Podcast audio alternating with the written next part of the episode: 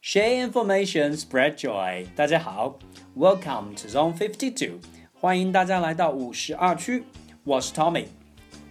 您现在听到的是我们介绍和分享英文学习经验的系列节目 About E-Learning。 In today's program, we like to touch one simple question: When can we stop our learning? 什么时候我们才可以停下自己学习的脚步？或者换句话讲，什么时候我们可以大方体面的告诉别人，我学不动了，我不用再学习了。基于我们的年龄，基于我们不同的地域文化和个人的境遇， 貌似我们总是有很多的理由和托词，可以很体面的告别学习。但是其实，在我们的身边，让我们会觉得去赞叹、去钦佩的，在学习上披荆斩棘、取得突破的这样的案例，其实是比比皆是的。比如说年纪，在中国法定的退休年纪是六十岁，很多人其实，在大学毕业或者说高中毕业的时候，they have already stopped their paces on learning，他们就已经停下了自己学习的脚步，哪怕只是简单的阅读或者说看书，在生命轨迹里的比重啊，就已经是寥寥无几了。那这是否就意味着，if we get older, we can't learn anymore？年纪大了就学不动了？Is it true? I guess not. We're going to take a completely different tone now because that adage that you're never too old to learn has been proven accurate by a 91 year old Frenchwoman. On Tuesday, Colette Bourlier was awarded a doctorate in geography 30 years after she first began the degree on immigrant workers in her home city of Besançon in eastern France. Before receiving her PhD, she had to make a presentation to an academic jury at Franche-Comté University in the city. Weekend's Martin Venard has asked her how she felt about her success. You're never too old to learn. 学习永远不会受到年纪的限制。九十一岁的法国老奶奶 Colette Boulier，在我们中大多数都觉得这是一个应该颐养天年的年纪，可是她却完成了很多年轻人都很难做到，或者说很难想到去做到的事情。 他从法国贝桑松市的弗朗什孔泰大学拿到了自己的 Geography PhD 地理学的博士学位。基于自己在二十世纪早期在外来移民当中教授文学课程的经历，Boulier 完成了一份名为《二十世纪后半叶贝桑松市移民工人》的论文。而在他的导师眼里，She was an extremely atypical student。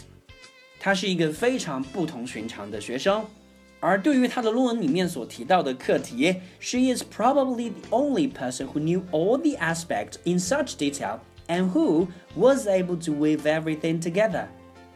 他也许是最了解相关课题的所有细节的人，而且是最能把它们合理的呈现出来的人。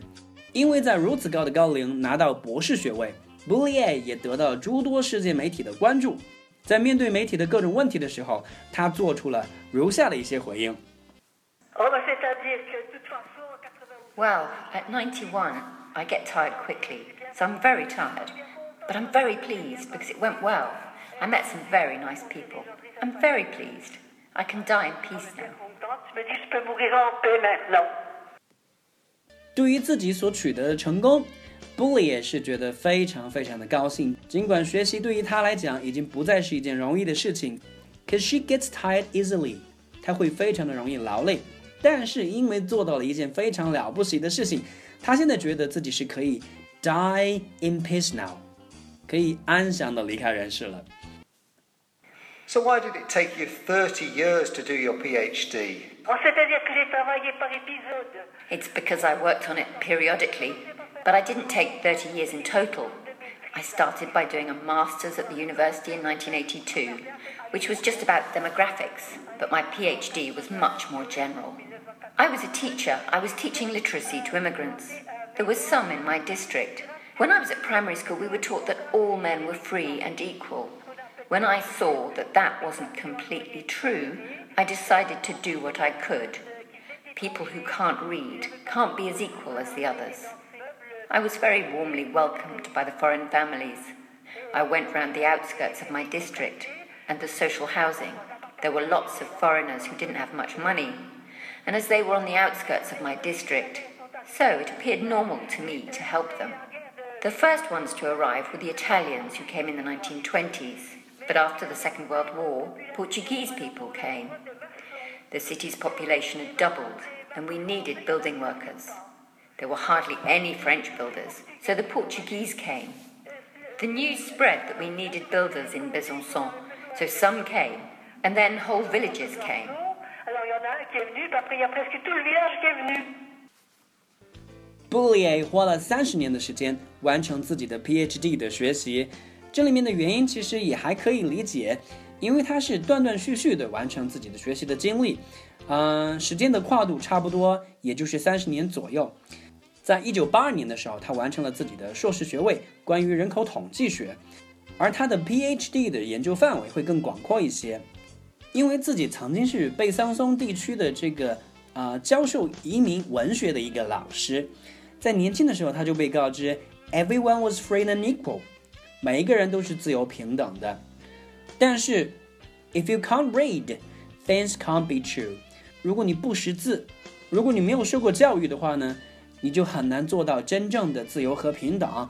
所以他也开始去做一些力所能及的事情，就是去教授自己身边的人文学。Boulier 也是亲自的见证了贝桑松地区移民工人的到来的整个过程，从最初二十年代的意大利人的到来，到后面二战之后葡萄牙人的到来，作为整个过程的见证者，也是得益于这一段经历，他很好的完成了自己关于移民工人的这个论文的写作。 So do we have to call you doctor now? En France, le mot docteur, euh, In France, the title doctor is reserved for medical doctors. I have a doctorate in geography, but you don't say doctor, you say monsieur, madame. on dit monsieur, madame. 拿到 PhD 是一件非常非常觉得自豪的事情。那么很多人就会去问，拿到 PhD 学位的人是不是很期望 别人会称呼为自己叫博士？嗯 b u l l y 说，在法国，Doctor 博士这个词其实是给医学博士的，他的博士学位呢是在地理方面的，所以法国人对于拿到博士学位的人，更多的称呼是 Monsieur 或者说 Madame 先生或者夫人。Are you going to do some more studying now? Oh je- Oh no, I'm going to rest. I say that at ninety-one. I'm going to finish my days in peace. 在九十多岁的年纪拿到 PhD 之后，还有没有继续学习的打算？布里说，现在是时候休息了。九十岁了，拿到博士学位了，才是时候休息。所以，对于我们中的很多人来讲，现在说自己可以不用学习了，其实还早得很。不过，就算是这样，Madame Boulier still has the habit of reading，她仍然有阅读的习惯。这一点对于我们来讲，it's quite admirable，这是非常让人们钦佩的一件事情。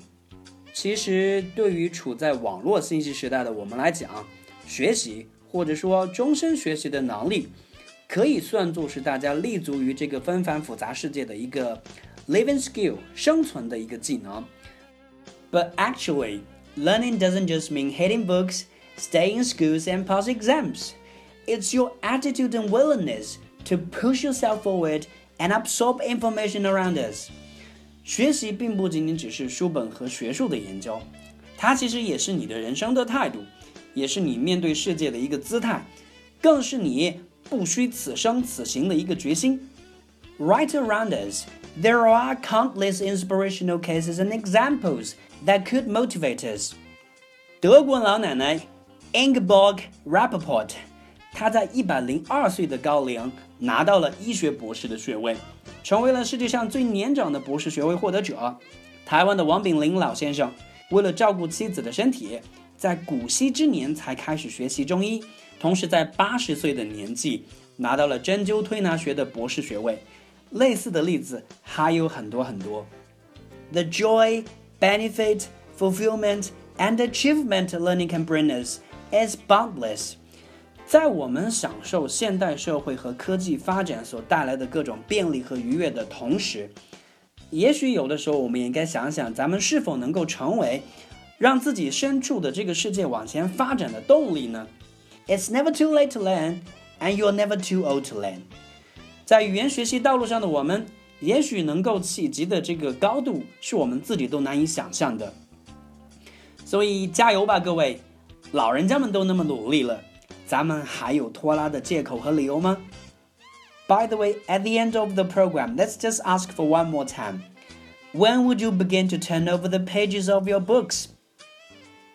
好了，我们今天的节目呢就到这里。如果大家还有更多激励人心的学霸的学习故事，大家可以在我们的新浪微博公众号“五十二区英语”上面做更多的分享和讨论。And that's it for today. I'll see you guys next time in the program. Bye bye.